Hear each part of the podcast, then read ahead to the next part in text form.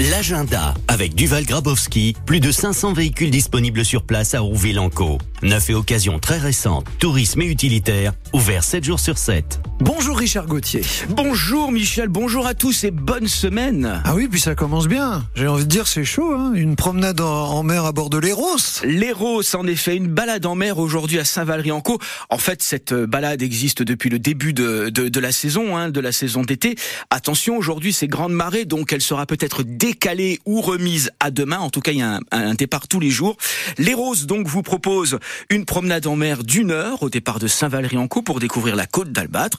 Il y a deux départs chaque après-midi à 15h30 et à 17h. La billetterie se fait euh, sur place à la cabane qui est euh, sur le quai près du pont. Et suivant les horaires des marées, comme je vous le disais, les conditions météo, les heures de navigation peuvent évoluer. Allez, on embarque à bord de l'Héros.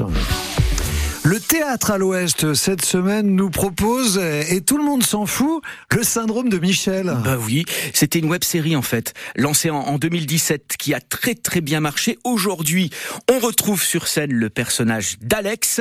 C'est un hacker sensible et rageur qui nous livre dans ses vidéos et maintenant sur scène sa vision des choses sur un, un thème qui pourrait changer notre vie, figurez-vous. Son but est simple, changer le monde carrément, avant de pouvoir reconstruire un monde meilleur encore faut-il accepter de le déconstruire. C'est très très drôle, c'est très ancré dans notre réalité.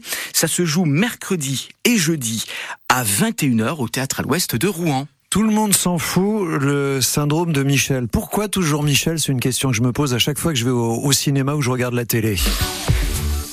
Allez, il y a les Michel et puis euh, puis il y a Tintin, une conférence sur Tintin. Mais oui, Tintin et Hergé pour être un peu plus précis, Michel.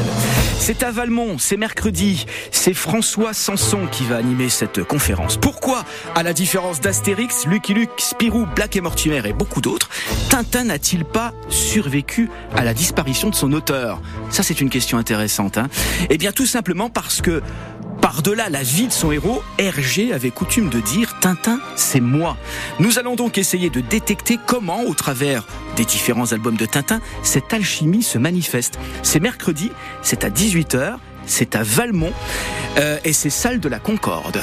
vous avez un souvenir, vous, d'un album, d'un film, de Tintin? Tous les albums. Ah, moi j'aimais bien euh, Tintin et les Picaros. J'aimais bien ce nom, je trouvais que ça claquait. Et moi je me souviens de tous les albums et, et de l'endroit où j'étais quand je les découvrais.